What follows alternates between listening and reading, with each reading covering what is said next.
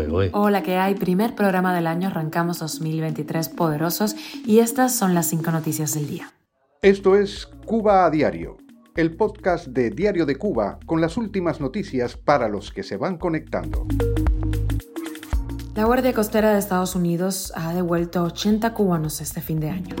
Ya hay letra del año, la oficialista Asociación Yoruba de Cuba ha pronosticado enfermedades por vectores y desastres naturales para este 2023. Han sancionado con multas millonarias a compañías de cruceros estadounidenses por atracar en Puerto de La Habana. La Embajada de Estados Unidos en La Habana ha lanzado una campaña para responder dudas de cubanos durante todo este mes de enero. Al parecer han hackeado los sitios web de cinco facultades de la Universidad de La Habana y han mostrado mensajes anticomunistas. Esto es Cuba a Diario, el podcast noticioso de Diario de Cuba. La Guardia Costera de Estados Unidos ha devuelto a 80 balseros cubanos a la isla este 31 de diciembre que habían sido interceptados entre el martes y el miércoles anterior. Así lo informó la institución en Twitter. Desde el 1 de octubre del año 2022, la Guardia Costera de Estados Unidos ha interceptado a más de 4.000 cubanos, una cifra que supera el total de interceptados durante los años fiscales del año 2017 a 2021. El número se acerca a la cantidad de cubanos que fueron detenidos en los años fiscales 2016 y 2022. Cuba vive la mayor crisis migratoria de su historia.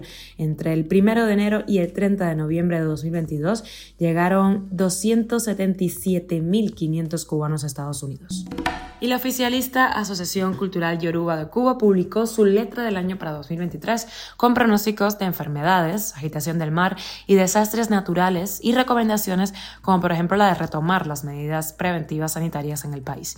La divinidad regente en el año que comienza es Obatala y lo acompaña Ochum. Para 2023 pronosticaron un incremento de enfermedades asociadas a la garganta y a la columna vertebral y también las enfermedades transmitidas por vectores. Además, vaticinaron el aumento del deterioro del sistema nervioso debido al estrés. Hablaron de preocupación por falta de maestros y por el aumento de la delincuencia y el consumo de alcohol en la sociedad.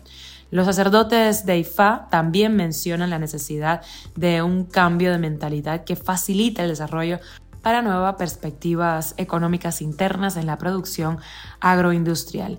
Cada año las recomendaciones de la letra se parecen más a un mural del CDR. Están obligados a guardar respeto por la comunidad santera y no a complacer al gobierno. Así expresó a Diario de Cuba en enero del año 2022 Rogelio Palacios, religioso habanero con más de 20 años coronado en Ogún. Cuba a Diario. Y una jueza federal del sur de la Florida ordenó a cuatro líneas de cruceros basados en ese estado y que incluyeron a Cuba en sus itinerarios pagar más de 400 millones de dólares por supuestos daños a la empresa estadounidense que tenía la concesión para explotar algunos de los muelles del puerto de La Habana antes del triunfo de la revolución y que fue legalmente expropiada en el proceso de nacionalización de 1960.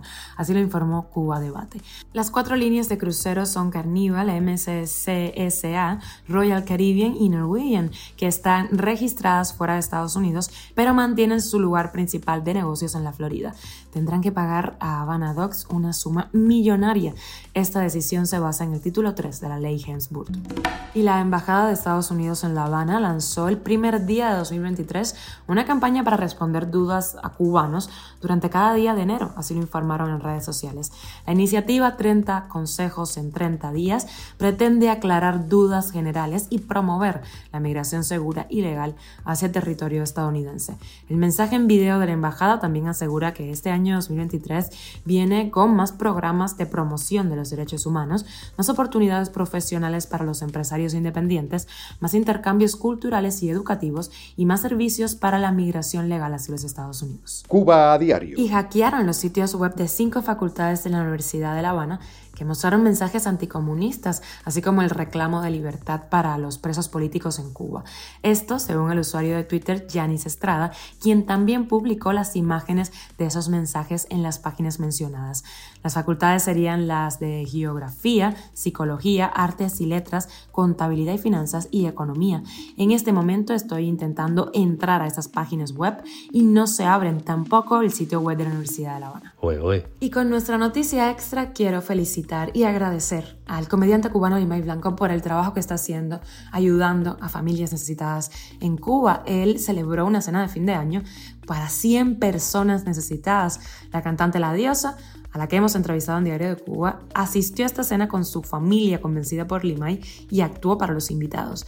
Durante la celebración, dos familias que vivían en malas condiciones recibieron la buena noticia de que gracias a donaciones económicas podrían disfrutar de dos viviendas, o sea, se entregaron dos casas en esta celebración. En el encuentro, Limay mostró también interés en comprar el terreno adjunto a su casa para construir una farmacia con servicio de 24 horas y algunas estancias destinadas a padres de pacientes pacientes oncológicos menores de edad que no tienen dónde quedarse porque viven en el interior del país. Esto es Cuba a Diario, el podcast noticioso de Diario de Cuba, dirigido por Wendy Lascano y producido por Raiza Fernández. Gracias por informarte con nosotros. Recuerda que estamos contigo de lunes a viernes en Spotify, Apple Podcast y Google Podcast, Telegram y síguenos en redes sociales. Yo soy Wendy Lascano y te mando un beso enorme.